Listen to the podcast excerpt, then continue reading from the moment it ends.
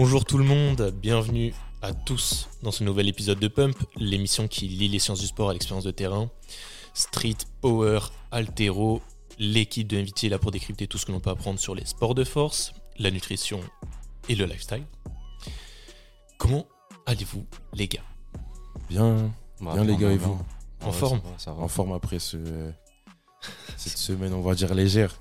Ah oui, parce que du coup, la, la petite actu perso, c'est que Victor a goûté au deload. Voilà. Exactement. Comment ça s'est passé? Ah, franchement, bien. Bonne sensation, toujours. Moins de volume, un peu moins d'intensité aussi. Et non, ça fait kiffer. Là, on est C'était intéressant, pour, euh, c'était intéressant pour toi de, de te reposer un peu? Ouais, franchement, c'était une des premières fois que je faisais euh, un deload, donc première expérience. On va voir si ça a apporté ses fruits là euh, durant les, les prochaines semaines, voir euh, si ça va continuer à perf ou pas à l'entraînement. Il y aura des tests? Je pense, hein. il me semble. hein, Faut demander au coach. Ouais, il faudra, Bah ouais, faudra voir euh, Ouais, où est-ce qu'on est. bien sûr. Bon, sinon, à part ça, la petite, euh, la petite, euh, le programme de, de cette émission, épisode 12 déjà, euh, on va vous parler de, de Victor Wembanyama euh, qui, qui, qui s'apprête à entrer en NBA. Euh, et on va aussi vous parler de la, de la prise de masse musculaire. Donc, euh, on vous a déjà pas mal parlé d'hypertrophie, mais du coup, on va parler plus, plus en détail de l'aspect nutrition et, et progression par rapport à l'incrémentation que vous pouvez mettre en place sur vos entraînements et euh, sur euh, euh, la- l'aspect nutrition. Et à la fin, il y aura un versus qui a été préparé par moi-même, puisque je, je me suis incliné la semaine dernière face, à- face à Trésor. Donc euh, vous verrez, on va, on va revenir sur des petits classiques. J'innove un peu, mais les questions sont super intéressantes. Allez, Je, je le, je le promets. on te fait confiance. Du coup, pour, euh, pour l'actu du jour, est-ce que vous savez qui est Victor Wembanyama? Bah, bien sûr. C'est Évidemment. l'athlète, euh, on va dire, le point dans lequel on met le plus d'espoir au niveau du basketball. Et, et voilà, donc il est, il est dans une bonne équipe. En vrai, ça va. hein, euh, chez les métropolitanes, là. Et, et en vrai, euh, bah, ça fait quand même quelques saisons qu'il fait, euh, il fait vraiment une fait saison parler de lui. complète. Ouais. Niveau défensif, même offensif, il est. Près de, après, c'est son physique aussi qui lui permet d'avoir ces aptitudes-là. Donc, Ouais, voilà, bon, on retire pas, on lui retire pas tout le travail qu'il met, hein, mais euh, c'est c'est pour ça qu'on vous parle de lui aujourd'hui, c'est qu'il a un physique absolument hors norme, et ça Ouais. fait écho pas mal euh, à notre sujet du jour qui est la, la prise de masse. En fait, c'est un, c'est un bonhomme qui fait 2m21 Incroyable. et qui pèse 109 kg Ouais. à 19 ans seulement. T'imagines Donc, euh, ouais, on met pas mal d'espoir en, en lui. euh, il- tous les, les- les experts, les spécialistes euh, s'accordent à dire que euh, si- s'il se blesse pas, ça, ça peut être le plus grand joueur de, de tous les temps.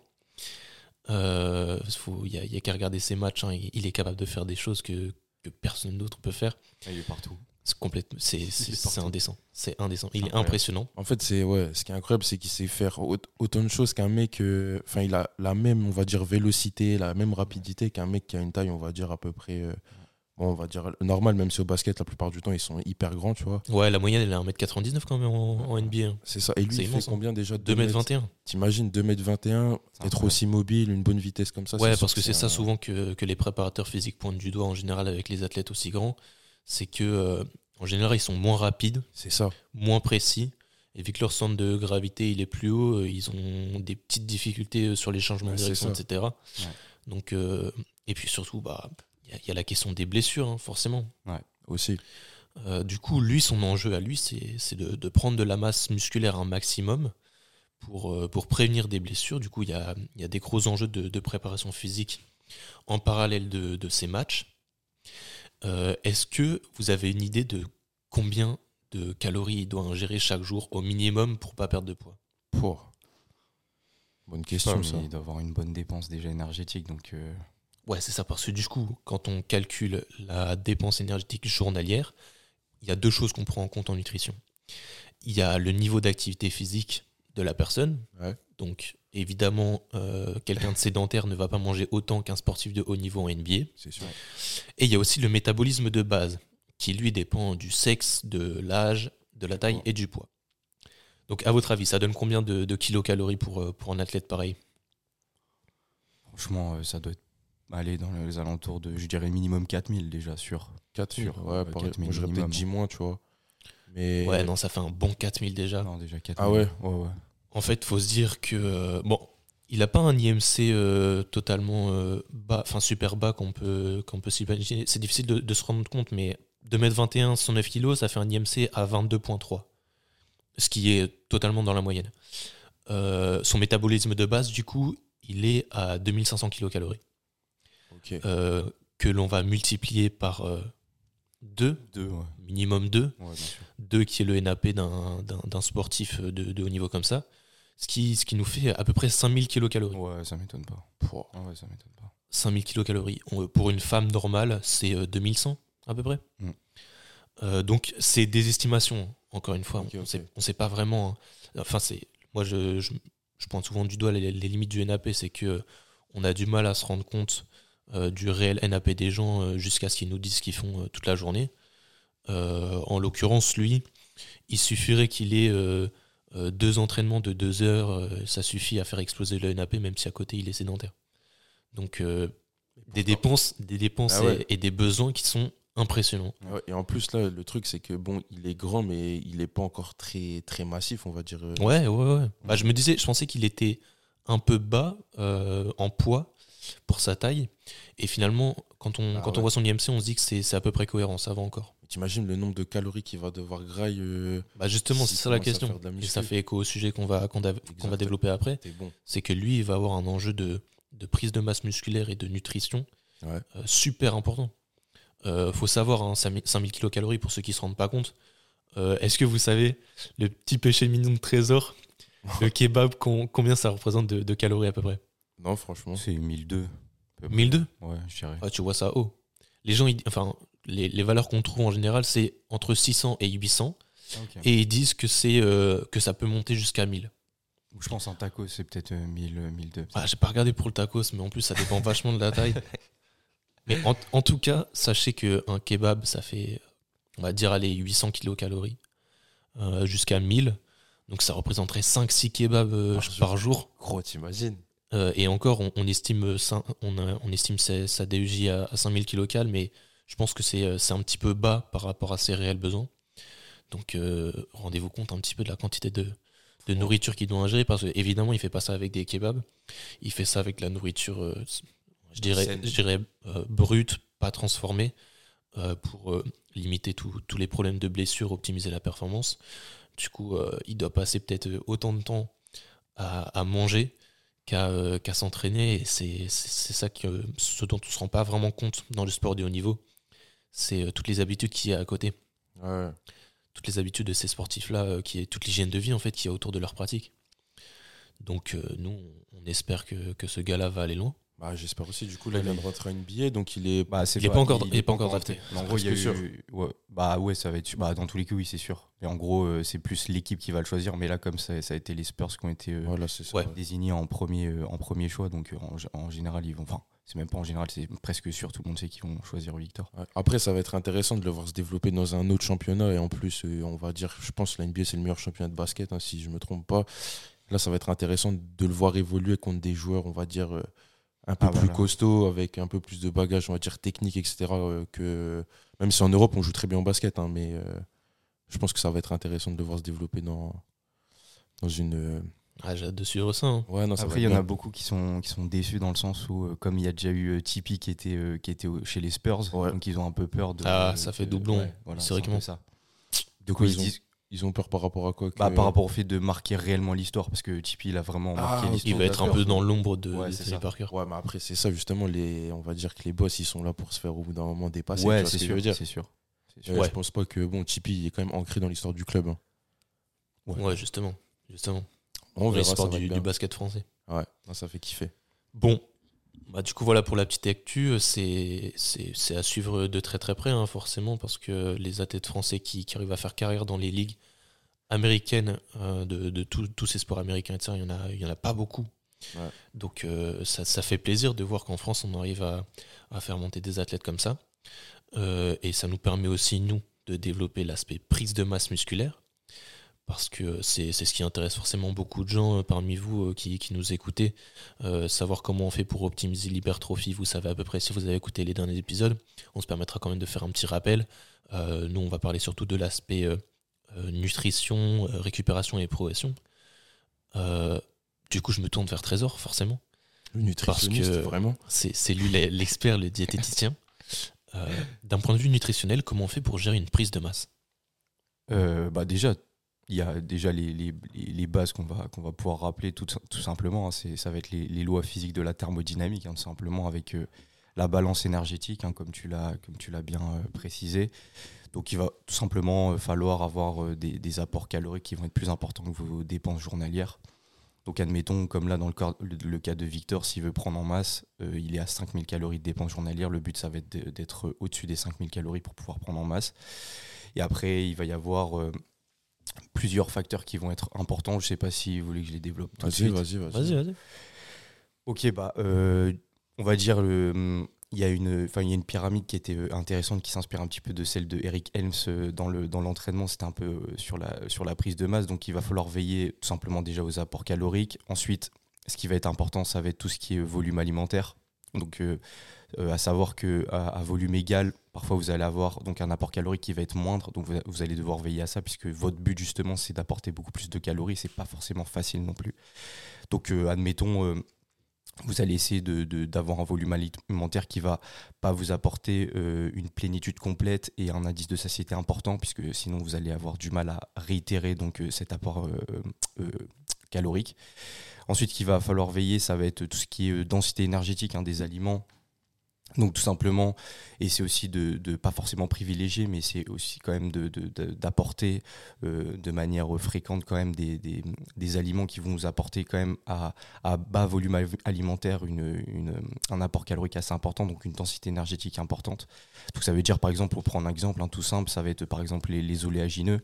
Ça peut être intéressant parce que on va dire que pour 100 grammes, euh, par exemple d'amandes, vous allez avoir euh, une densité énergétique importante et vous n'allez pas forcément avoir un, aliment, euh, un vo- volume alimentaire hyper important et euh, un indice de satiété hyper important, donc ça peut être intéressant. Manger Là, 100 je grammes d'amande, Ouais, euh, non, c'est bon courage. compliqué, mais là je prends Courage. un exemple pour euh, vraiment imager.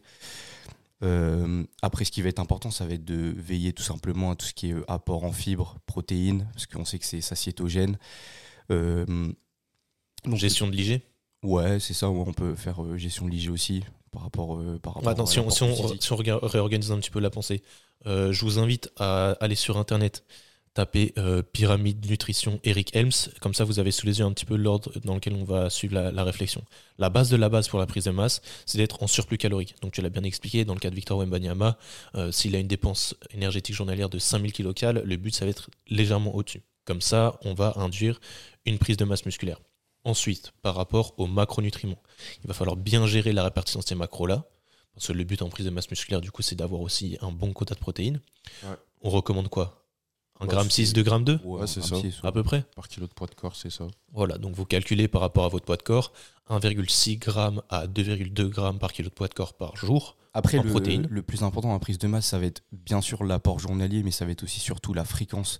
Parce qu'on a remarqué qu'il y a un seuil d'effet de tolérance, donc euh, à la, on va dire seuil de leucine, de leucine plutôt, qui va être, euh, qui, s'il est trop élevé par repas, euh, va dépasser totalement la capacité de synthèse protéique Oui, et l'apport en plus sera pas. donc ça, par rapport au timing des repas, bien répartir la quantité de protéines. Toi, tu disais, la dernière fois, tu parlais de 20 grammes. J'ai jamais Ouais, lu ça. ça. hein. Tu parlais de 20 grammes par repas? Ouais, 20 grammes par repas, ouais. Ouais, ok. Bon, c'est c'est un peu à, tri- à titre indicatif, hein, parce que évidemment, euh, ceux qui, euh, qui pèsent euh, 120 kilos, les 20 grammes par repas, ils vont forcément les, les dépasser. Ouais, voilà. Ouais. Sauf si, euh, évidemment, ils sont, ils sont 36 collations euh, avec des shakers de, de 20 grammes de prot.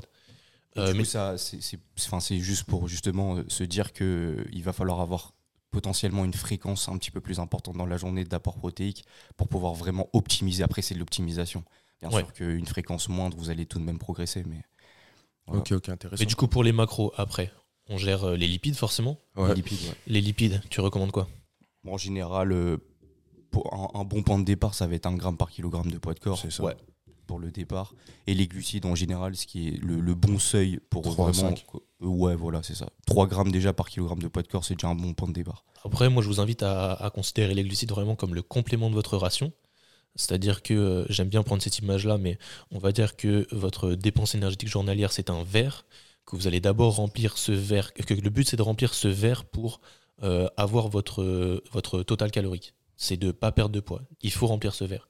Vous allez d'abord remplir ce verre avec vos 2,2 grammes de, de protéines par kilo de poids de corps, ensuite avec vos 1 gramme de lipides par kilo de poids de corps, et ensuite le vide qui, qui reste, vous allez remplir avec les glucides.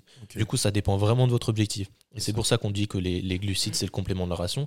C'est vraiment les glucides qui vont déterminer si vous êtes. Enfin, qui vont permettre le, le surplus ou le déficit. C'est-à-dire que si vous voulez être en, en déficit calorique, euh, sécher un peu ou perdre du poids, euh, c'est les glucides que vous allez réduire parce que les besoins en protéines et en, en lipides sont super importants. Les glucides, c'est très important pour, euh, pour le cerveau, mais c'est avant tout un substrat, le substrat énergétique principal. Il Ouais. faut savoir que les protéines et les lipides, c'est bon pour votre santé hormonale, pour euh, l'in- l'intégrité de, de- de vos cellules, euh, le, le bon fonctionnement du corps humain. Donc, il ne faut pas y toucher euh, quand, on, quand on gère sa ration. Ok, ok. Du coup, après les macros, on parle euh, peut-être euh, des, des micronutriments dans la pyramide d'Eric Helms? C'est quoi les Ouais, micronutriments importants à prendre en compte? Bah après, ça- là, ça va être plus par rapport au fonctionnement euh, de l'organisme, ça, ça va moins rentrer en compte, on va dire, euh, dans le, dans le schéma euh, vraiment de prise de masse. Mais en général, ça va être les, les micronutriments classiques. hein. donc ça va être magnésium, tout ce qui va permettre de d'optimiser tout simplement l'effort physique, hein, donc euh, l'effort en résistance. Donc euh, ouais, j'ai l'exemple du, du magnésium, il y a le, le calcium hein, tout simplement qui permet la contraction, le magnésium aussi, euh, l'influx nerveux, donc il va y avoir la vitamine D aussi, hein, qui a été- Gestion du sodium aussi sodium, bien sûr. Euh, Après, euh, lui, il parle de, de la du- du- des micronutriments dans sa pyramide, il me semble. Ouais. Mais on peut l'étendre aussi à la micronutrition et Ouais, se dire que derrière chaque macronutriment, il y a des aspects importants à prendre dans, dans- Bien sûr, dans bien la- sûr. la- les protéines, les lipides, les glucides. Du coup, euh, pour les glucides, moi j'aime bien parler de la gestion de l'IG pour euh, bien sélectionner les, les types de glucides que vous allez prendre. Donc euh, l'IG qui est responsable de. Enfin, qui va induire une réponse à l'insuline différente, mais surtout qui va permettre de mieux gérer la satiété. Et quand on va prendre de la masse en général, l'enjeu c'est de réussir à manger beaucoup, donc bien gérer la satiété, c'est intéressant.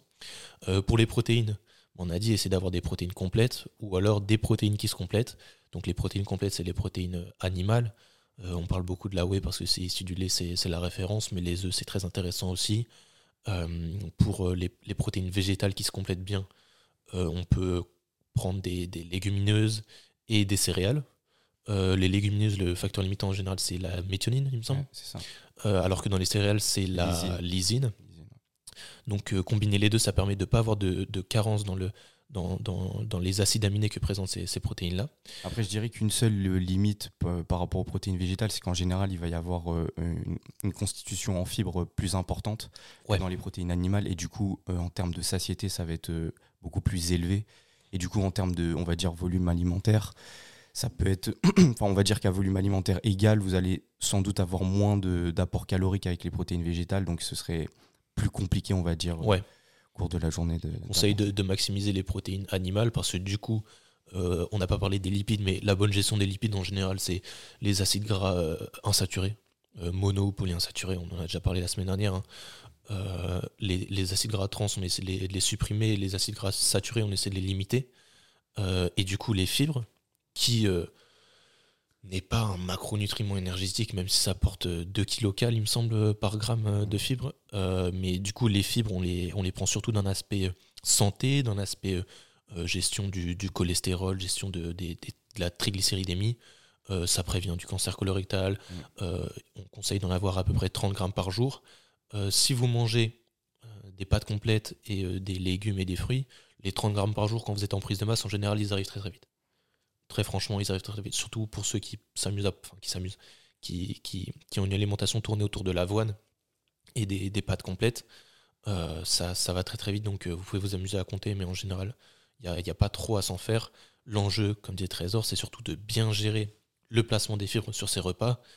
Euh, moi, j'ai tendance à les mettre le soir, parce que ça, ça, ça ne pèse pas trop sur ma digestion, du coup ça perturbe pas mon sommeil, mais ça permet surtout d'avoir faim toute la journée, et du coup de, de- de garder cette envie de, de manger et d'être prêt à, à- à encaisser d'autres repas. Euh, mais euh, si vous le répartissez tout dans la journée, c'est très intéressant aussi.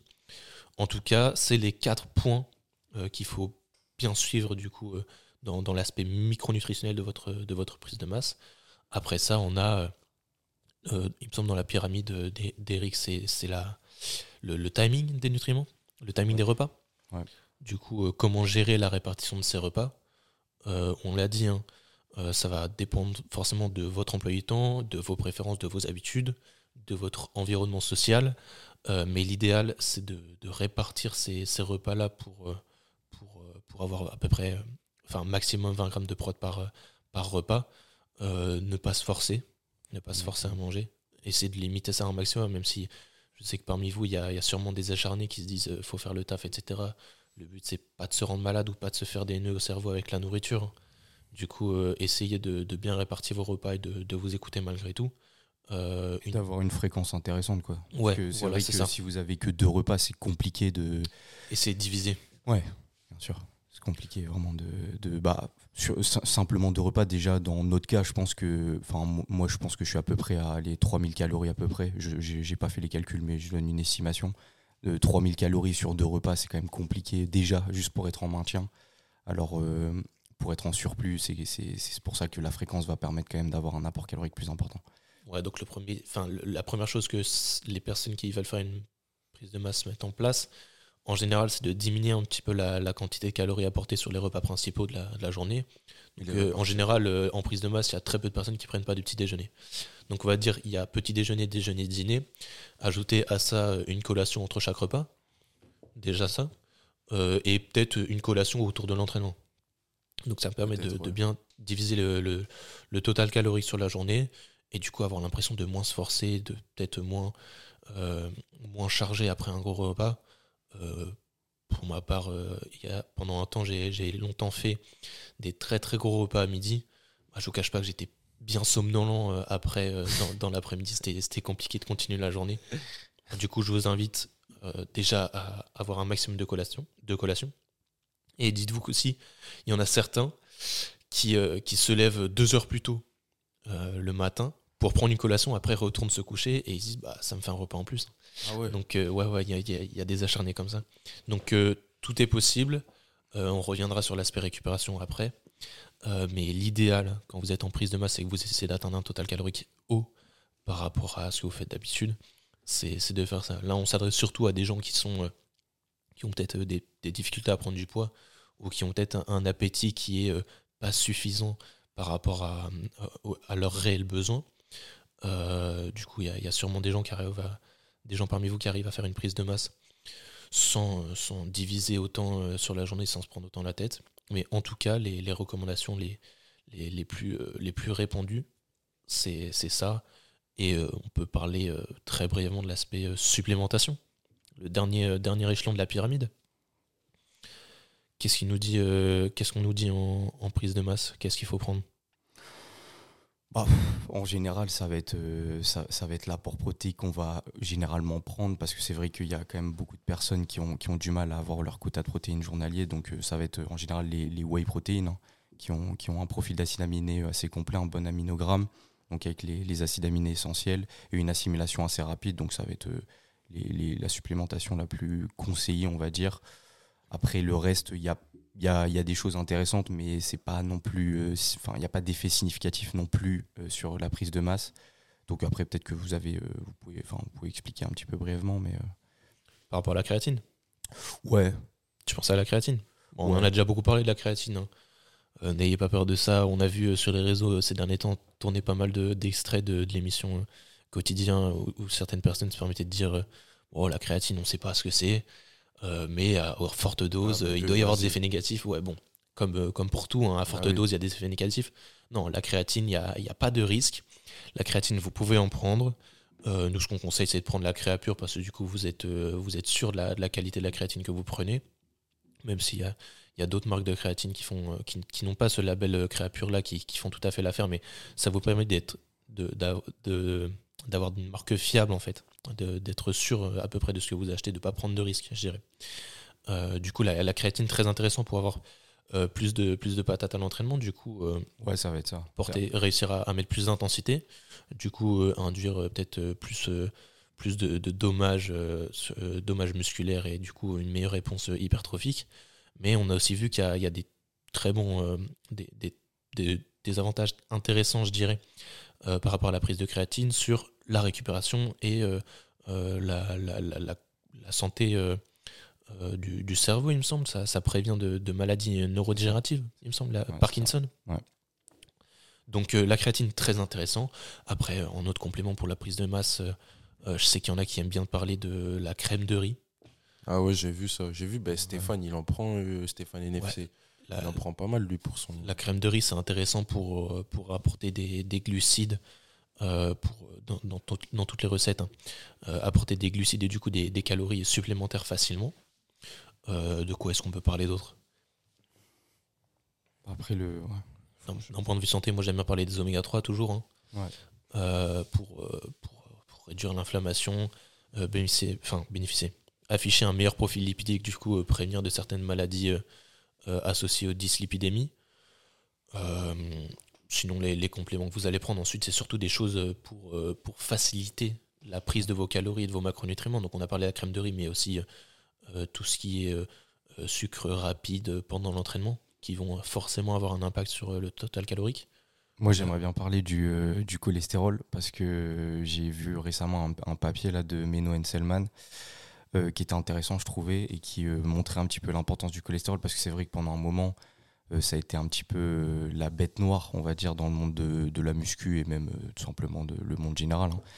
Mais c'est vrai que là, sur le papier, donc euh, bon, c'est encore à creuser, on peut pas se fier qu'un un papier, mais ils montraient, ils avaient comparé deux, deux groupes de jeunes hommes. En gros, il y avait un groupe qui avait un apport euh, en cholestérol plus important, même si on sait que l'apport exogène n'a pas forcément d'influence importante sur l'apport endogène, mais euh, on avait remarqué que à, on va dire apport cholest- de cholestérol important tout de même, il y avait quand même une, synthèse protéique qui était plus importante.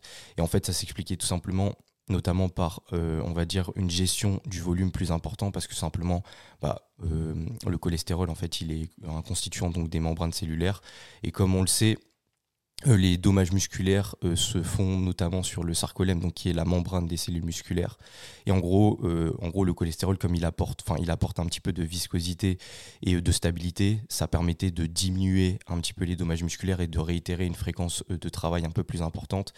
Et aussi, ce qui était intéressant, c'était ce qu'on appelle euh, les radolipidiques. En gros, c'est euh, c'est en gros des composants de certaines voies de signalisation. Donc, on en a déjà parlé, et euh, dont une voie de signalisation qui est hyper importante. Donc, c'est mTOR, qui est la voie initiatrice donc de la synthèse protéique. Et donc, c'est pour ça que le cholestérol n'est pas non plus à négliger, à mettre de côté totalement. Donc, voilà, c'était un petit point à, rappeler. Voilà, pour un petit peu casser les idées reçues, c'est important. Euh, c'est vrai qu'il y a plein de choses à dire sur, sur les lipides. Bien sûr. Euh, Il y, a- il y a beaucoup d'idées reçues qui, qui tournent. Euh, on pourrait faire un- un- une petite partie d'émission sur, euh, sur ces choses-là, ou même une émission complète sur euh, les idées reçues en nutrition qu'on pourrait euh, débunker, ce serait intéressant. Mais du coup, je pense qu'on a couvert à peu près le sujet par rapport à, à l'aspect nutritionnel de la prise de masse. Bah, moi, j'ai euh, peut-être un petit point, euh, un petit point physio par rapport à le pourquoi du comment, enfin par rapport à la prise de masse et par rapport à l'apport euh, énergétique. Vas-y, dis-nous. Euh, bah, en fait, tout simplement pour expliquer, euh, en gros, pourquoi on dit que c'est important d'avoir le, le surplus calorique, c'est que tout simplement, en fait, tous ces processus cellulaires, tout simplement, donc ce qui est par exemple la synthèse myofibrillaire, donc protéique, demandent de l'énergie. Et tout simplement, en fait, vous allez donc avoir euh, des voies de signalisation qui vont permettre euh, cette, euh, cette, ce qu'on appelle la transduction et la traduction de, nouvelles protéines. Et le problème, c'est que vous allez avoir deux voies de signalisation qui vont être concurrentes. Donc, pour ceux qui s'intéressent, donc ça va être mTOR, ça va être celle qui va permettre la synthèse protéique, et la voie qui va être concurrentielle, ça va être AMPK. Et en gros, lorsque vous êtes en déficit, vous allez donc empêcher la phosphorylation d'mTOR et qui va initier donc toutes les étapes de signalisation qui permettent euh, la synthèse protéique. Et vous allez du coup, euh, euh, comment dire, privilégier la voie AMPK, qui est du coup un capteur d'énergie cellulaire. Et du coup, en fait, le but de AMPK, c'est de réduire tous les processus anabolisants pour justement maintenir cette énergie pour le processus enfin, global de l'organisme, pour maintenir justement les, fonctions vitales de l'organisme, hein, tout simplement. Donc c'est pour ça que si vous êtes en déficit, c'est quand même, on va dire, assez compliqué euh, de, de- prendre en masse musculaire. Quoique, il y a eu certaines quand même études qui ont montré qu'à déficit énergétique égal, avec un apport protéique euh, qui était de 1,6, 1,8, je crois même 2, euh, ils avaient soit réussi à maintenir, soit même réussi à prendre en masse musculaire. Donc c'est vrai qu'on peut apporter un peu de nuance, mais en général, en règle générale, sur la, sur la majorité des gens, c'est le surplus calorique qui va être le plus important. Ok, merci pour, pour ce petit point physio trésor. Partie entraînement. euh, bah, faut mettre de Voilà. l'intensité. Voilà, la tension mécanique. On a déjà beaucoup parlé d'hypertrophie, hein, du coup, euh, bah, je propose à Victor de faire les petits rappels de ce qu'on a dit euh, jusqu'à maintenant sur l'hypertrophie. C'est quoi les, les- les principes de base euh, qu'on qu'on a beaucoup répétés et qu'il faut mettre en place autour de son entraînement, de la programmation, euh, de, de ce qu'on fait à la salle et tout ça? Bon, déjà, euh, à prendre en compte, il y a tout ce qui est euh, au niveau des caractéristiques de l'individu. Donc, euh, d'une part, tout le monde n'est pas euh, sur la même longueur. Pour tout ce qui est prise, euh, prise de masse, hypertrophie, il y a quand même euh, quelques principes de base à respecter. Donc, notamment au niveau de la fréquence de l'entraînement, Ouais. essayer de, de travailler un groupe musculaire au moins deux fois dans la semaine. Ouais. Ça c'est relié au nombre de séries, quoi, en gros. Aussi, ouais, au niveau du volume, tout ça. Nombre de séries, combien? Nombre Par groupe de- musculaire par groupe musculaire par semaine. Ouais. Je sais pas, on avait dit entre 10 et 20, c'est ça, Ouais, ça c'est ça. 10 et 20 séries. Euh, voilà, au niveau du. Aussi, il faut faire de la force quand même. C'est important de, de quand même engendrer de la force pour euh, tout simplement un gain, en- un gain de force et euh, pouvoir justement. avoir- Moi, je dirais que toute surcharge progressive induit forcément Oui, euh, une bien réponse hypertrophique. Bien sûr, mais je veux dire, moi je pense que dans une, euh, on va dire dans une prise de masse, dans une hypertrophie, il faut quand même faire, tu vois, des, on va dire des, euh, des mouvements, des mouvements pardon, polyarticulaires en force, tu vois. Ok. Je sais pas si vous voyez ce que je veux dire. C'est intéressant quand Moi, même. parfois, je pense que c'est. Moi, moi, je dirais ça peut être intéressant euh, parfois si on veut, on veut, on veut dire passer un palier. Ouais, C'est-à-dire qu'on a du mal à, à, je sais pas, avoir une surcharge progressive au niveau Quand de l'intensité de la charge, ça peut être intéressant pour euh, amener une, une, une tension mécanique plus importante par la suite. Je suis d'accord c'est pas le plus optimal pour, euh, pour rechercher l'hypertrophie à fond, mais c'est quand même important, je trouve. Après, Après, euh, quand tu vois les sportifs de force, même en street lifting, etc., euh, ils, ont des, ils ont des physiques assez, euh, assez impressionnants. Donc, ouais, euh, c'est vrai, c'est vrai. c'est parce que en gros, on, on a tendance à dissocier un petit peu les deux dans le sens où on se dit que quand on fait un sport de force, on fait uniquement euh, les mouvements de force, alors que c'est pas du tout le cas. Enfin, il y en a quand même qui le font, mais euh, en général, c'est pas le cas. Donc, on fait tout de même. Il y, a, il y a quand même un, un certain volume. On fait pas que des, euh, des deux répétitions tout le temps. Ouais. On varie euh, l'intensité et le volume tout au long de la semaine. Donc, il y a forcément une tension mécanique. Il y a, un- un- on va dire, une fréquence d'entraînement. Il y a un volume important tout au long de la semaine. Donc, euh, c'est c'est- c'est- c'est ce qui permet aussi euh, une hypertrophie. C'est ça. Au-delà du volume, il y a l'intensité aussi qui est importante. C'est ça. Si vous entraînez pas proche de l'échec, euh, c'est des séries de chauffe, donc euh, Ça sert à rien. Inutile. il faut être, euh, il faut avoir quoi? Deux reps en réserve, c'est bien? C'est ça. Même en général, il dit jusqu'à 4 reps en réserve, mais 4 reps en réserve, c'est déjà compliqué, je trouve. C'est compliqué de s'en à rendre compte, ouais. Ouais, de rep en réserve, c'est bien. Et comme on l'avait dit, le, le- on va dire l'élément le plus important à identifier, ça va être la vitesse concentrique. Si vous sentez que votre vitesse concentrique baisse, euh, en général, c'est que vous vous rapprochez de l'échec. Après, c'est compliqué parce que c'est vrai qu'en général, moi, enfin, moi, je connais des gens qui, comme ils ont conscience de ça, ils vont volontairement Ouais. baisser la vitesse. Ouais, ouais. Ouais. Donc c'est compliqué, c'est vrai que c'est compliqué.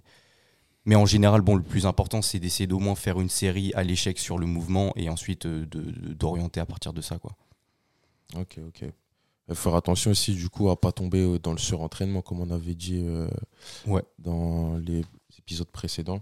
Ouais, bah, c'est pour ça, si vous faites les choses bien et vous traquez un maximum vos données, que vous regardez le volume que vous encaissez, le tonnage et tout ça, que vous savez jouer avec ces, ces variables-là, euh, le surentraînement en général, euh, Ouais. vous, vous arriverez à vous en éloigner avant même de d'avoir les premiers symptômes. Après, les gars, vraiment, le volume effectif, on, on- on le répète beaucoup, mais c'est hyper important parce que sachez que vraiment, ça va impacter votre capacité de travail et vous allez avoir du volume inutile. En gros, vraiment, si vous ne Ouais, faites pas des reps effectives, c'est-à-dire vraiment proches de l'échec qui vont permettre une adaptation, en gros, vous faites euh, du volume qui vous engendre de la fatigue, mais qui n'est pas forcément optimal. Donc, c'est pas utile. Donc, vraiment, c'est hyper important ça. hein. C'est- Et c'est vrai que c'est compliqué. Il y a beaucoup de gens qui ont du mal à vraiment avoir début, cette ouais. perception de Au l'échec. début, c'est dur. Ouais, hein. ouais, c'est dur. Moi, par exemple, c'était ça au début. hein. Je faisais beaucoup de volume, mais pff, au final, je pense que ça servait à rien du tout. hein. Ok. C'est pour ça, faites-vous suivre. L'idéal, Ouais. c'est de vous faire suivre. Ouais, c'est sûr, hein. c'est sûr, c'est sûr. Donc on a dit la fréquence, ouais. la volume, le volume, pardon, euh, l'intensité, Choix des exercices, euh, choix des exercices. maximiser un petit peu les exercices à, à forte tension d'étirement. Étirement, ouais, bien sûr. Voilà, Et quoi après, tout simplement, le, comprendre la fonction euh, du, principale du muscle, essayer d'aligner euh, la, la tension exercée avec l'alignement des fibres, comprendre aussi euh, tout ce qui est bras de levier interne au niveau de, de la relation tension-longueur. Donc ça, on en a déjà parlé avec la capacité de production de force à certaines amplitudes. Ouais. Et, euh, et voilà. Après, la surcharge progressive classique. Donc vous essayez de jouer sur les, les, les leviers intensité, volume, tonnage, donc comme on l'a déjà dit. Fréquence de travail aussi. Voilà, le temps de repos aussi qu'on peut, Ouais. on peut jouer dessus. Et, euh, Ouais, voilà. Après, le voilà, les, les plus importants, c'est le- en vrai, le plus important, c'est déjà la tension mécanique. Ouais. C'est le plus important. Déjà, essayer de- d'apporter une, une tension importante, donc une sorte d'intensité quand même assez importante. Et après, voilà. Après, il faut Évolue. laisser faire le corps faire. hein. bien Des sûr. fois, ça peut prendre. Des fois, ça, pour certaines personnes, ça peut prendre énormément de temps de voir les résultats. Mais il faut pas lâcher. hein. Il faut continuer, continuer. Au bout d'un moment, votre corps, il va comprendre et il va se, il va se lâcher. Il va comprendre le, mécanisme, comme on dit. Après, c'est aussi d'avoir, euh, on va dire, une certaine stabilité, donc essayer de minimiser le, maximum de, facteurs limitants. C'est-à-dire que le but de votre exercice, c'est que le facteur limitant, donc si vous arrivez à l'échec, ce soit euh, le groupe musculaire donc ciblé. Donc, c'est-à-dire que c'est pour ça qu'en général, on dit qu'on a plus de mal à avoir une hypertrophie plus importante avec les, les exercices polyarticulaires. Bon, c'est pas forcément le cas, mais c'est Ouais. tout simplement Ouais, parce que vous avez une recherche de stabilité qui est plus importante. Donc, vous, allez, vous, avez un- vous rajoutez un facteur limitant alors qu'en général, sur les machines, le facteur limitant, ça va être vraiment votre, euh, votre groupe musculaire. C'est ça. Donc, euh, en termes de tension euh, ciblée mécanique, elle va être beaucoup plus importante en général. Donc, voilà, essayer de varier les deux, enfin, les, les deux types d'exercices.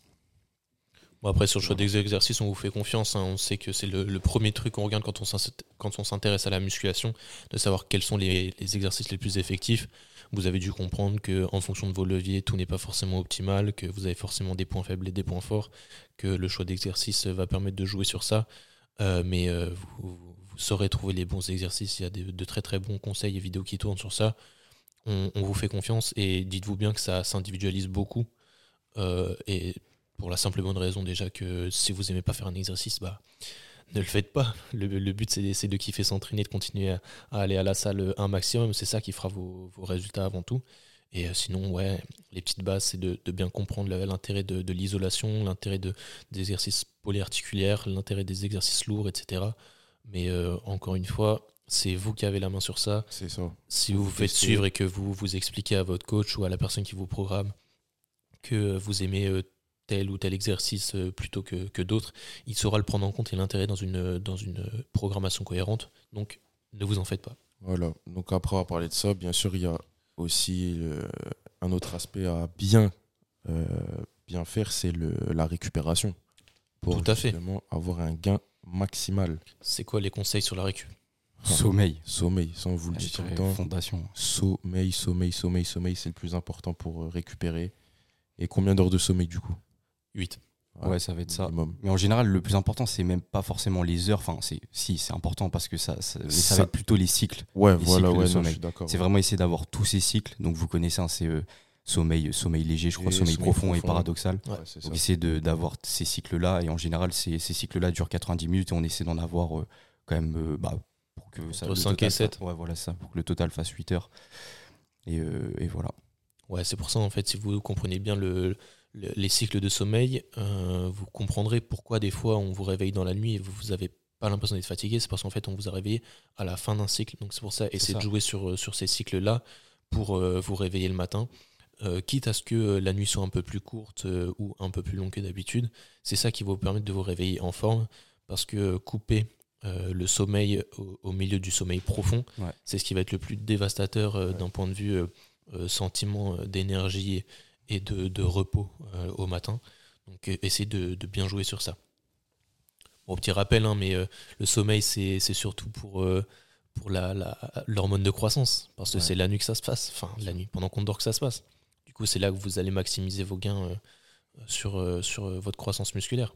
Après, il y a des effets aussi sur la, la concentration, sur les performances, sur aussi la prévention de blessures. On avait, on avait, ils Ouais. avaient déjà testé Ouais, ouais. euh, plusieurs sportifs et à des, à des heures de sommeil beaucoup moindres, enfin beaucoup moins importantes plutôt.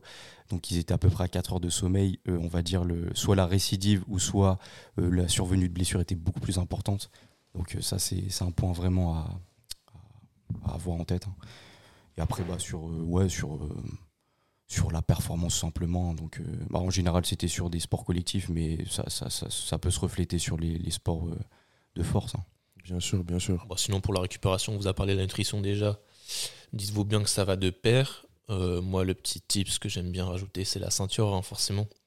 les eaux euh, bicarbonatées pour, euh, pour apporter euh, un petit peu de, de sodium et du coup, euh, en plus de l'hydratation, permettre euh, une, une très très bonne récupération, un rééquilibrage de l'équilibre acido-basique dans le, dans le sang, dans le, dans le corps.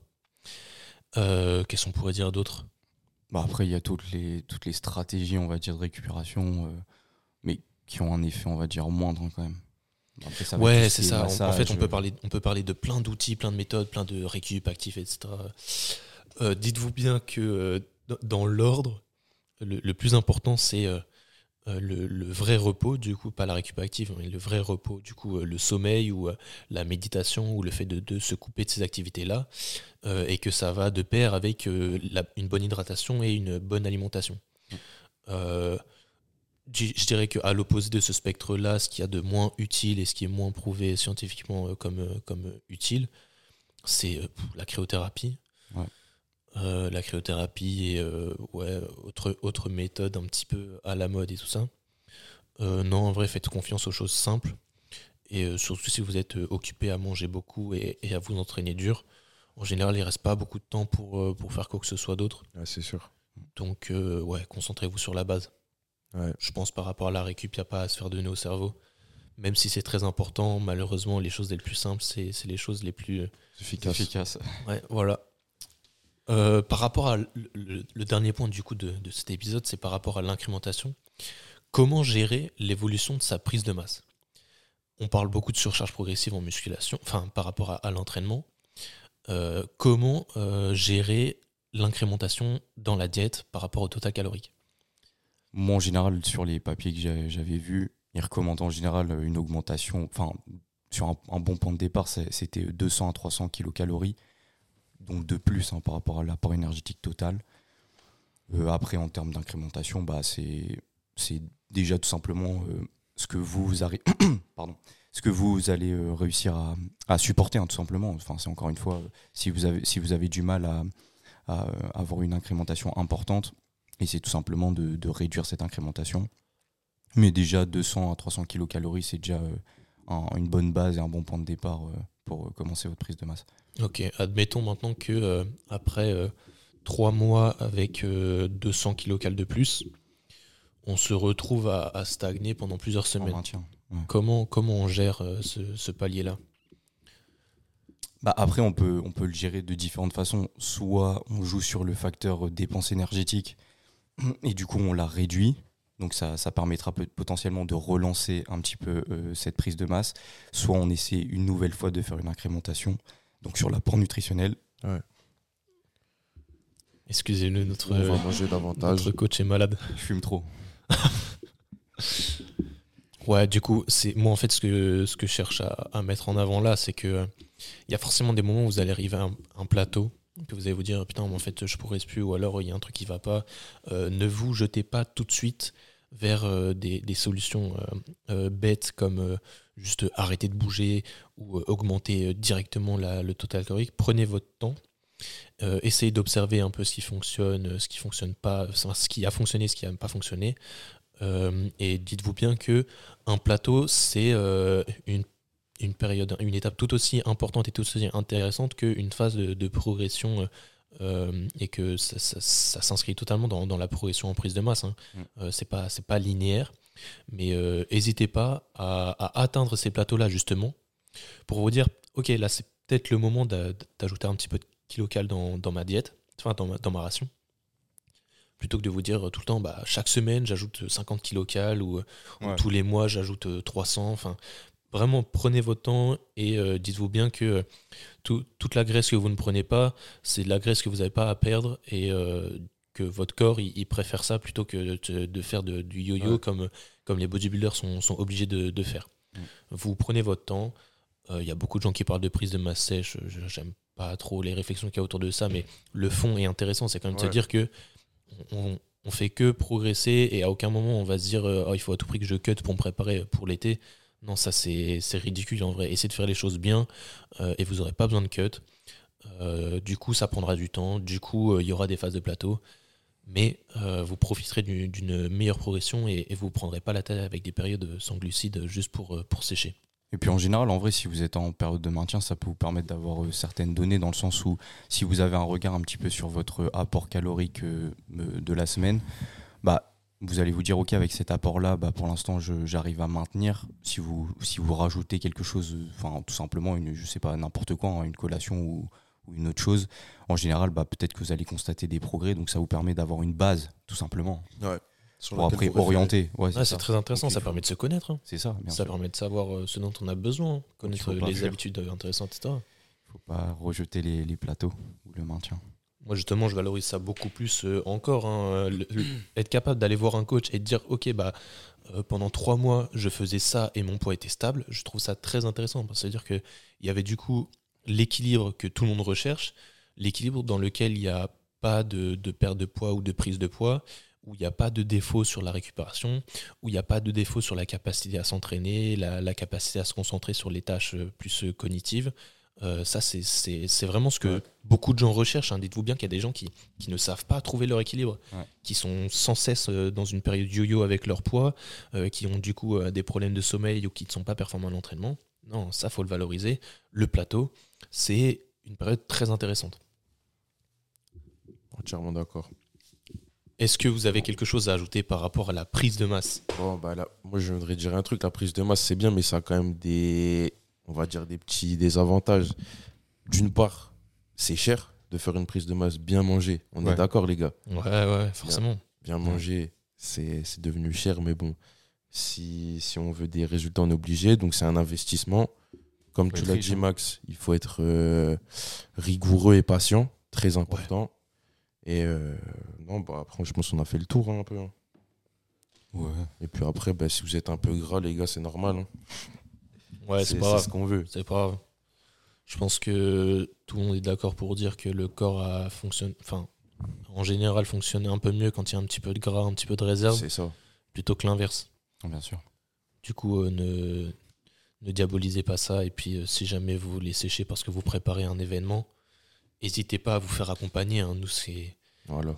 C'est enfin du coup on prêche un peu pour notre paroisse mais en même temps euh, c'est ça, ça a du sens hein. vous voyez bien qu'il y a beaucoup de, leviers enfin de, de facteurs à prendre en compte dans une euh, dans une telle démarche que ce soit d'un point de vue nutritionnel ou programmation d'entraînement que vous n'avez pas forcément idée de tout ce qu'il faut faire ou alors que vous n'avez juste pas l'expérience pour euh, assembler ça au mieux donc si vous faites appel à un coach vous faites gagner quand même beaucoup de temps et moi d'un point de vue charge mentale je soutiens ça totalement c'est de se dire quand je mange je pense seulement à manger et pas à comment je dois manger ou euh, ce que j'aurais dû faire de mieux, etc. C'est juste, il y a un coach dont c'est le taf, euh, qui a fait des études ou qui a des connaissances par rapport à ça, qui sait me dire ce qu'il faut faire.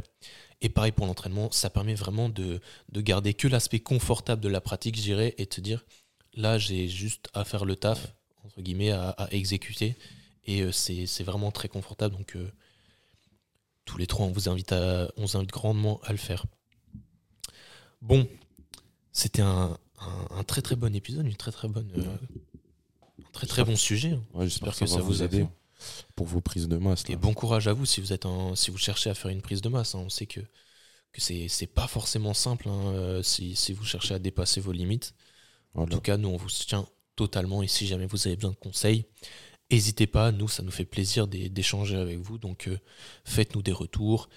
N'hésitez pas à dire s'il y a des choses dont on n'a pas parlé qui vous paraissent euh, importantes ou intéressantes à aborder. Euh, je ne sais pas si on fera un épisode 2 de sitôt, mais il y a forcément des choses qu'on aura envie de revoir euh, si jamais on, repasse sur cet épisode et qu'on se dit ah, on a manqué certaines informations intéressantes ou très importantes.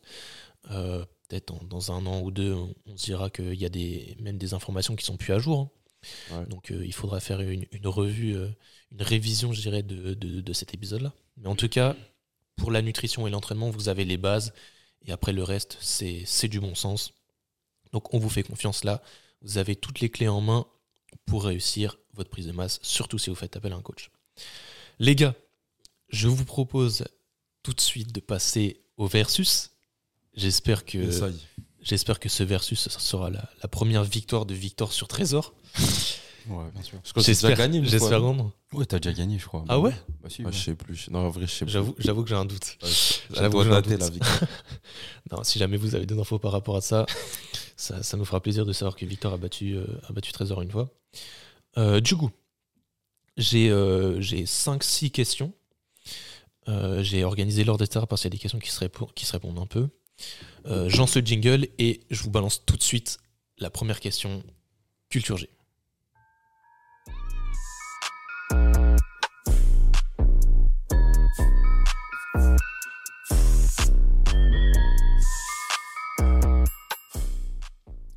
Ok les gars, donc pour ce douzième versus, douzième émission, douzième versus, je vous propose une première question sur l'invention du lait en poudre. Est-ce que vous savez me dire quand est-ce que a inventé et pourquoi, quand est-ce que ça a été inventé, pardon, et pourquoi c'est intéressant de situer ça un petit peu, de, de comprendre comment ça a été mis en place par rapport à notre épisode du jour sur la prise de masse? Vas-y, moi je dirais. euh, Moi je pense que c'est assez récent le lait en poudre. Moi je dirais un bon petit 1950. Ok, ok. Ça, dit ça aussi, ouais. Je dirais 1934. Et on doit dire pourquoi? Ouais, pourquoi je vous parle du lait en poudre? Et je pense que de base c'était, d'après moi, peut-être pour les enfants, les petits qui n'arrivaient pas à, je sais pas, assimiler le lait euh, en général. Et, euh, et aussi, je pense que c'était aussi une technique pour mettre, je sais pas, plus de compléments à l'intérieur, etc. Je, je sais pas du tout, franchement. C'est- ça mon avis. bah, Si je vous parle du lait en poudre, c'est que forcément la whey, euh, techniquement, c'est du Ouais. lait en poudre. hein. Voilà. Donc c'est ça qui nous intéresse aujourd'hui. Euh, vous êtes un peu, vous êtes pas mal éloigné quand même de, de la vérité. On est en 1908, donc euh, là je Et- donne le point à, à, à Trésor. Et si je vous dis Maurice Gigoz, ça vous parle ou pas Gigoz Ah bah oui. Bah oui. C'est une célèbre marque Ouais, de, marque. de, j'allais dire de compléments, non, de- d'aliments pour, euh, Ouais. pour enfants, de préparation en poudre pour enfants. C'est avec l'éléphant là, je crois. Non? Ou c'est Ah, j'ai un doute. C'est l'ours bleu, non Non, ça c'est Blédina. Ah ouais, Ah c'est vrai. C'est ce vrai. c'est Blédina. Non, du coup, Maurice Gigoz qui a inventé euh, le, le premier lait en poudre. Est-ce que vous savez comment il a fait?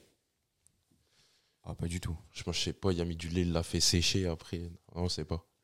Mais non, mais en fait, c'est intéressant parce que du coup, si vous savez ça à peu près, vous saurez euh, dire aux gens qui pensent que c'est du dopage, que c'est pas naturel, etc., que finalement, c'est pas, euh, c'est pas beaucoup moins naturel que juste préparer du pain ou ce genre de choses. En fait, il a chauffé du lait de vache Ouais. euh, sous vide et à basse température. Et c'est ça qui donne le, le lait en poudre. Et Ah ouais. euh, du coup, ça, ça, ça a permis de, de révolutionner un petit peu la- l'alimentation pour les enfants, hein, parce que du coup, euh, toutes les femmes qui avaient des problèmes d'a- d'a- d'allaitement et tout ça, elles pouvaient se reposer sur ces, ces solutions-là. Et puis, à la, enfin, par la suite, il y a eu des, une utilisation pour, pour d'autres choses, notamment pour, euh, pour la musculation plus tard, puisque, vous le savez, le lait euh, propose un aminogramme très très intéressant là, par, euh, de par la, la- la caséine qu'il contient. Donc, premier point pour Trésor. Bien joué, gros. Euh, c'est pas pour autant qu'il faut, qu'il faut lâcher, hein, Victor. Moi, je compte sur toi pour, pour gagner ce question, On versus-là. va pas lâcher quand même. Ouais, c'est ça. Là, on va passer à un au plus proche. Euh, et je vais vous demander, d'après vous, combien d'adhérents y a-t-il chez Basic Fit en France? Ouh, la question de fou malade. En plus, je crois que j'avais déjà regardé ça. Euh, en France. en France Du coup, c'est un au plus mal. proche. Parce que là, c'est le sport le plus pratiqué. Ah ouais, non, frère, c'est chaud. Enfin, le sport, on en a déjà parlé. L'activité physique. ouais, parce que dites-vous bien que parmi ces adhérents-là, c'est juste des gens qui payent Basic Fit. C'est pas des gens Ouais, qui ouais, vont chez Basic ouais, Fit, ouais, malheureusement. Ouais, c'est chaud. hein. Donc il y en a combien d'après vous? Bon, vu que c'est Trésor qui a un point d'avance, c'est lui qui va se Ah, s'exprimer en premier. À ton avis, il y en a combien? En France. Allez, je dirais. euh, un million. Ok, un million. C'est peu, je trouve. hein. Ouais, c'est peu. C'est peu. Mais ouais. Ah, moi, j'aurais dit plus. Hein. Parce qu'on est combien d'habitants déjà en France? On est à peu près 67 60. millions. Ouais, 60 ouais, Vas-y, moi, 68. je dis, moi, je dis. Toi, t'as dit 1 million? Allez, moi, je dis 5. 5 millions? Ouais, moi, je dis 5 millions. Oh. Putain, 5 millions. euh. Il y a beaucoup quand même là. Bah, frère, il y en a. Bon, du coup, les frère, gars, Il y en a beaucoup qui payent. hein. du coup, il y en a 3 millions. Ah, c'est Du coup, BG BG Quoi? Bah, On donne le point à qui? Bah, il y a- T'as dit 1 Bah ouais. J'ai dit 5. Ah ouais. Bah ouais. Il me fait me crier victoire. Oh, Le pire, c'est que j'allais dire 3 millions. Dis- Ah ouais Dis-toi que j'y ai pensé. Je me suis dit, je vais Tu t'es dit que c'était trop T'as été timide. Bon, du coup, malheureusement, j'accorde le point à personne sur Ouais. ça. Mais ouais, pour, euh, juste pour votre culture G, hein, c'est se dire que En France, il y a 3 millions de personnes qui ont un abonnement chez Basic Fit. Pour moi, je trouve, enfin, je trouve ça impressionnant. Ouais, mais moi, tu sais que je pensais qu'il y en avait plus encore. C'est abusé en vrai. Bah déjà 3 millions, euh, c'est déjà. Bah, faudrait, enfin, j'ai j'ai pas regardé ces valeurs-là, mais il faudrait voir un petit peu la tranche d'âge parce que je pense que sur les 3 millions, t'as pas des, enfin, t'as pas la tranche haute de la tranche âgée, je dirais, de- Ouais, de, la, ouais. de la France. Du coup, il y a quand même une, une belle partie qui qui fréquente pas du tout ces salles-là, ou alors qui s'entraînent dans d'autres salles. tu vois. Ouais, bien sûr. Ok, ok, 3 millions. Bah, dis donc, j'avoue, ça fait un beau. Du coup, on est toujours à 1-0 pour euh, pour Trésor. Ils doivent se faire un de ces chiffres, n'empêche. Euh, là, j'innove un peu. Enfin, j'innove. C'est pas une grande question, hein, c'est un petit peu juste euh, de la, de la culture G, même je dirais plus de la. Ouais, je veux dire juste de la culture G. Euh, la question, c'est qui a dit? En gros, je vais vous balancer euh, une citation Ouais. et vous allez essayer de me dire, d'après vous, qui a dit ça? Intéressant. Qui a dit ça? La, la situation du jour, c'est euh, à 160 kg au décès, je peux te faire 6 reps. Est-ce que vous savez qui a pu dire ça? Ça, c'est de la citation. Ouais. en plus, on dirait une phrase de rappeur. ouais, Moi j'ai l'impression que c'est Bosch, ouais, un truc comme ça. Bosch. Moi j'ai déjà entendu dire Ouais. Ah, pas, pas bête. Intéressant. Pas bête, pas bête. Intéressant. Mais je crois qu'il disait à 150. Il disait pas Ah ouais 160. Moi, j'ai Gradure, mais c'est pas lui parce qu'il dit 120 kills. Ouais. Il dit pas 160. ouais. À l'ancienne. Euh, 160, il fait 6 reps. Ouais. Ah non, je pense que c'est euh, Tovarich là. Ah, il sait. Ah, Il sait. Bien joué. Les gars, j'ai même l'extrait si vous voulez. Vas-y, vas-y. J'aime pas le bleu marine à cause des sirènes. À 160 kilos au décès, je peux te faire sirène. Ouh. Bête de son. Bête de son.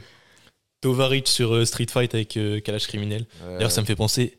euh, il faut qu'on produise une, petite- enfin qu'on produise, qu'on fasse une petite playlist pour pour partager nos sons, euh, nos sons rap, euh, enfin nos sons rap, tous les sons qu'on Ouais. écoute à la salle pour pour se la buter. Euh, du coup, le point à Trésor, bien joué à lui. Je l'avais Tovaric. mené sur la voie un peu, hein, Hein le rappeur, tout ça. Je l'avais me- amené sur la voie un peu. Ouais, même. ouais, ouais. C'est grâce à toi tout ça. bon, Mais, du coup, eh, 2-0. Il fait vraiment 166 reps. Ah, mais c'est un montre. Je pense que dans. Non, mais moi, je pense pas. hein. Ah, mais gros. Si, si, euh, franchement, c'est un russe bien vénère et c'est un des seuls qui fait, euh, qui fait de la muscu dans ses clips. Ah, mais attends. Dans mais tous ses clips. la pi- Non. Ah, ah, ah, t'as- vous avez pas vu Il y a moyen. Ah, vous avez pas vu Il y a Dommage. moyen. Mais Dommage. Non. Ah, Je te jure que si, gros. Mais. Ah, Ah, moi, ça me choquerait pas. Ça me choquerait pas. Ah, si, gros. Ah. Vas-y, vas-y. Ah bon. Mais ouais, du coup, Tovaric qui nous dit euh, 160 kg au Grosse développé couché, je peux faire 6 reps. Euh, question suivante. Euh, vu que c'est Trésor qui a qui a 2-0. qui mène la danse, je dirais. Euh, c'est une question con, enfin une question con, une question simple. J'en ai deux. J'en ai une pour chacun d'entre vous. Victor, ce que je te propose, c'est que je te dis les deux questions et tu, tu choisis la, à laquelle tu veux répondre. Ok, vas-y. La première question, c'est quelle est la différence entre l'index glycémique et la charge glycémique? Et la deuxième question, c'est quelle est la différence biochimique entre les protéines animales et les protéines végétales? La différence, quoi? Biochimique? Ouais. Enfin, en fait, ouais, ou plus simplement, comment on fait pour différencier une protéine animale d'une protéine végétale? Bonne- D'un point de vue scientifique et pas seulement juste euh, dans l'assiette. Gros, franchement, les deux questions sont assez complexes pour ma part. hein. Euh, moi, j'aimerais quand même partir sur la deuxième question. Ouais. Je pense que, je pense que tu l'as en vrai. Donc, la Plus, on l'a différence biochimique, Ouais. On l'a dit tout à l'heure. On l'a dit en, en parlant de la prise de masse. on l'a dit tout à l'heure. On Ouais. l'a dit tout à l'heure. Oh my god. Euh... non, en vrai, franchement, je me rappelle même plus. hein. Bon, du coup, pour t'aiguiller un petit peu, une protéine, c'est un enchaînement d'acides aminés. Ouais. Comment on fait pour différencier une protéine animale d'une protéine, d'une protéine végétale? Je sais pas, ils en ont des différentes, mais les gros, je sais pas les, je sais pas les blazes. C'est plus par rapport à l'ensemble. Pourquoi est-ce qu'on recommande les protéines animales plutôt que végétales? Parce qu'elles sont plus chargées en. Je sais pas, peut-être qu'on les synthétise mieux. Bah pourquoi? Ah ouais. Bah, En vrai, c'est. Bah, enfin, en, en vrai, t'es dessus. Enfin, il- Est-ce que tu te souviens de la notion d'acides aminés euh, essentiels Ah, il y en a plus du coup dans les protéines animales que dans les protéines végétales, Il c'est y en ça? a pas. Bah, ouais, si, on peut dire en Ouais, en gros, il y en a. En gros, dans les protéines animales, il Ouais. y a tous les acides aminés essentiels, c'est-à-dire ceux que le corps ne peut pas synthétiser. Ok, ok, ok. Alors que dans les protéines végétales, suivant le type de protéine, il en manque souvent un. Ok.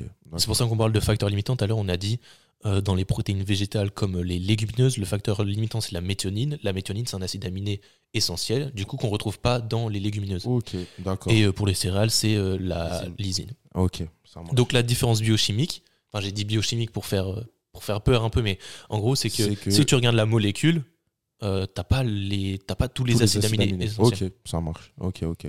Du coup, Trésor, tu vas nous répondre à l'autre question. C'est quoi la différence entre l'index glycémique et la charge glycémique? Bah, euh, L'index glycémique, ça va être euh, euh, en gros la capacité d'un aliment à faire varier la glycémie, donc après son ingestion. Mais du coup, là, c'est. En gros, la différence, ça va être surtout l'index glycémique, ça va être de manière isolée. En général, c'est pour ça qu'on dit que la charge glycémique est plus importante, c'est qu'en général, on prend jamais un aliment de manière isolée. Donc, on prend un ensemble d'aliments donc lors d'un repas, et du coup, la charge glycémique va, va avoir cette, cette notion du coup de, de quantité qui va être, euh, qui va être euh, associée à ça. Et du coup, c'est pour ça que c'est c'est- c'est- enfin, c'est plus- c'est une notion plus intéressante que l'index glycémique. quoi. Ouais, parce qu'en gros, si on calcule la charge glycémique, en général, on va multiplier l'IG Ouais. par la quantité, Par la quantité. de ce glucide, enfin de cet aliment-là qui est ingéré. Très bien, très bien. Ok, bien joué. Bon, du coup, on va mettre un point pour Trésor quand même. Ouais, bien joué. Ça nous fait, ça nous fait 3-0. Euh, et il me reste deux questions, malheureusement. Moi, je crois qu'il y en a Euh, deux points, tu m'avais dit. Non, la, la prochaine question, c'est euh, un classement.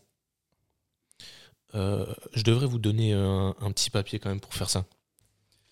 On a beaucoup parlé de, de- des glucides, de l'importance de la gestion des IG. Ouais.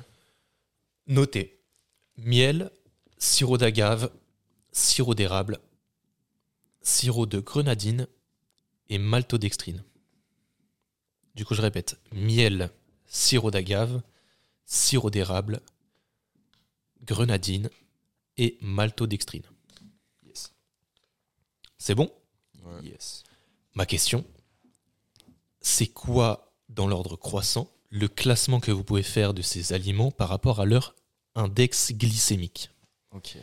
Donc, pour rappel, hein, Trésor vient de l'expliquer, l'index glycémique, c'est la capacité qu'un aliment a à faire varier la glycémie et du coup la quantité de glucose dans le sang.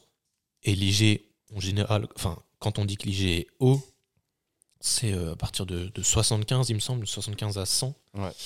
Euh, C'est-à-dire que bah, du coup, il va induire une forte réponse euh, à, à- à l'insuline.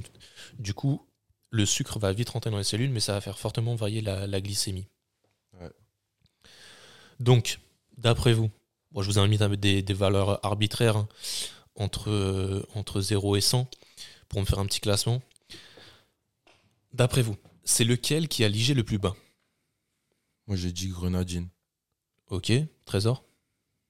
Moi, je dirais euh, d'agave, allez. Ouais. C'est Trésor qui est sur la bonne voie, c'est sirop d'agave avec 35. Un IG à 35. Ok. Le deuxième. Là, je dirais Moi, grenadine. Moi, je dirais euh, sirop d'érable. Hein.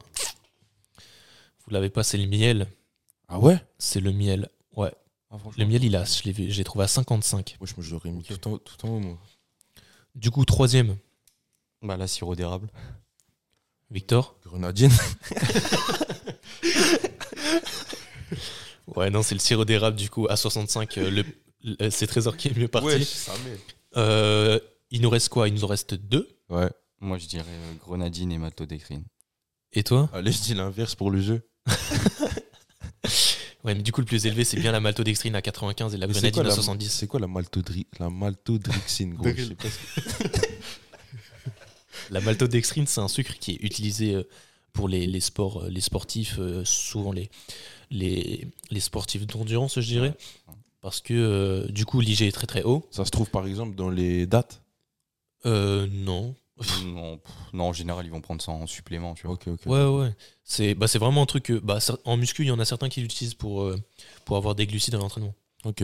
C'est juste un sucre. euh, Donc, si tu pourrais refaire euh, un petit récapitulatif du classement. du coup, le plaît. plus bas, c'est le sirop d'agave. Ok.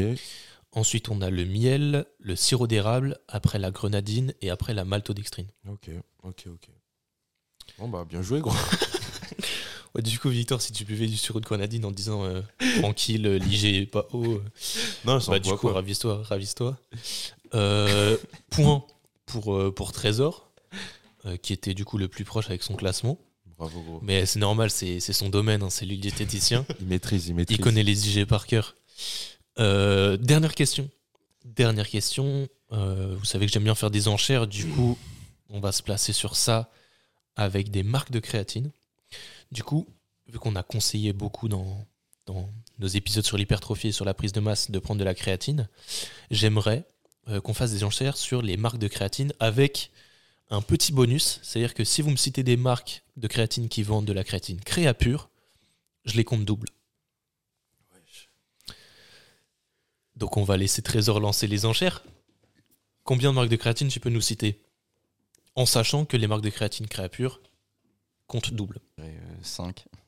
6. Voilà, ça, je vais jouer, gros. 7. Euh, allez. 10. Ouais, non, bah, je le laisse. Il s'arrête là. 10, c'est pas possible.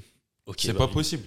Non, c'est pour lui. Ah putain, j'étais pas à l'aise. Non, c'est gros, bien sûr que c'est possible. Il y a Vas-y. énormément de marques. Surtout si tu me cites euh, sans faire exprès des marques qui, qui sont créa pure, ça va aller très très vite. Ah, ça vaut 2 points. Ouais. Du coup, Ouais. le petit chrono comme d'habitude. Allez, une, Une minute, on essaie de faire ça, faire ça efficacement. Euh, ça, ça challenge un peu. Du coup, j'ai sous les yeux les marques euh, de créatine qui vendent le, enfin les plus connues qui, vendent pardon de la, de la créatine créapure. Euh, du coup, si tu me les cites, je te compte double direct et je te le dis d'office. Ok. Donc, c'est quand tu veux. Vas-y. Greenway. Ok. Nutrimuscle. Nutrimus, ça compte double. MyProtein. MyProtein, ça compte double. Ils vendent une créatine créapure. On a 5 déjà. IEFIT. IEFIT 6. Eric Favre. Eric Favre compte double. On Putain, a non, 8. on manque de gros. Euh, Non, tu mens. Si, il y en a une facile. Il y en a une facile. Ouais. Ah, mais gros, moi, je perds mes moyens dans ce genre de moment. Il est sous pression. Sous la pression, sous la pression. Force. Force. Force. Enfin, moi, j'ai Ça, tu commences à me perdre. Voilà, faut Non. pas que je l'écoute. Faut pas que je l'écoute. Je commence à me perdre. 20 secondes. Il n'y a pas une marque Bulk? Si, c'en est une. C'en est une. Euh, On a neuf. Et euh, on a dit Greenway, Nani. Waouh, frère. Ah, j'ai envie de péter un câble. Et. euh, oh. Malheureusement, on a passé la minute. Il y avait NutriPure. Tu connais NutriPure, non? Non. Bah si, Christophe Cario, tu, tu l'avais même partagé, je crois, un moment, euh, dans le groupe. Ouais, ouais, ouais. Ah ouais? Ouais, j'aime bien en parler parce que c'est une autre marque. euh, Enfin, j'ai- j'aime bien leur, euh, leur marketing qui est très scientifique. Et... Ah oui, c'est dont tu me parlais la dernière fois. Ok, Ouais. ok, ok. Ah ouais, NutriPure qui t'aurait compté double. hein. Mais Ah euh, ouais. en fait, il y a. Bon, du coup, il y a Bodyathlon, WFN, My Muscle, Vita Strong qui vendent aussi de la créapure. Euh, et euh, sinon, j'ai pas regardé Bulk. Il y a Natura Force aussi, mais je sais pas si. Ouais. C'est de la créapure. Je vais regarder tout de suite si Bulk, euh, ils vendent pas de la créapure. S'ils vendent de la créapure, t'es à 10. Déjà, t'es à 10. Parce que j'ai pas, j'ai pas surveillé cette marque. Attention, je vais peut-être gagner un point. Eh, mais gros, pff, à chaque fois que je suis contre Trésor, je me fais allumer, frère. Pitié, un petit point. Fais genre, fais genre, je te passe un billet après. Ah, BG, c'est, c'est créapure. Bien joué à toi. Yes. Non, non, euh, la, la créatine de Bulk n'est pas créapure. C'est une, créatine monohydrate euh, halal. Ok, ah, je savais pas, tu vois. Euh, du coup, le point va à Trésor, malheureusement, même s'il n'a pas été très joueur sur ça. Ouais. ah non, Euh, il a ça été fait... malin. Il a été Ouais, malin. il a été malin. C'est le jeu aussi. Mais je pense que C'est le tu jeu les aussi. avais facile. hein. Je pense que tu les avais faciles, gros. Ouais, ouais. C'est juste que t'avais pas confiance en les il est très modeste. Bon, du Bien coup, ça nous fait une victoire pour Trésor. Victoire écrasante. hein. Ouais, bien joué à lui. Bien joué à lui. Donc, ça veut dire que le prochain, c'est moi qui le mets en place, c'est si t'es chaud, tu t'y colles Allez. Exactement. et tu nous prépares des petites questions intéressantes. En tout cas, on espère que celles-là, elles, elles vous ont, elles vous ont intéressé, qu'elles vous ont aidé à, à vous faire un avis sur euh, les marques, euh, les, les produits à, à favoriser dans, dans cette prise de masse. Ah oui, c'est sûr. Euh, on peut dès maintenant vous annoncer l'épisode de la semaine prochaine, Allez. parce que euh, dans la, la logique des choses, après une prise de masse, dans le bodybuilding, on parle de sèche. Ouais. Du coup, même si dans cet épisode-là, on vous a expliqué qu'on vous invitait plus à faire une prise de masse euh, euh, mesurée, qui ne nécessitait pas de, de cut, de, de sèche après, Euh, on va quand même vous donner des petits conseils pour la sèche, parce qu'il y a forcément des gens qui, euh, plus que de la prise de masse, ont besoin de, de faire, de perdre du gras, du coup Tout de, de sécher. Tout simplement. Donc l'épisode de la semaine prochaine sera consacré à la sèche. Comme ça, vous serez en place pour cet été, vous aurez tous les conseils à suivre pour, euh, pour être prêt. Vous avez largement le temps de vous préparer. voilà, merci, euh, merci à vous. Merci à vous de nous avoir suivis dans cette émission, les gars. Ouais, merci à vous tous. hein. Merci, merci. Et encore une fois, faites-nous faites-nous des retours sur, euh, sur ce que vous pensez de, La prise de des masse. conseils et tout ça, ce qu'on tout ce qu'on vous partage, tout ce qu'on vous donne. Merci à vous déjà pour tous les retours, hein, parce que moi j'en ai eu quelques-uns quand même, et ça fait, Ça fait plaisir. Ouais. Ça fait plaisir de, de se sentir soutenu et d'avoir l'impression de partager des choses intéressantes ou qui comptent. Euh, nous, on veut vraiment améliorer ce, ce- ce podcast, cette émission.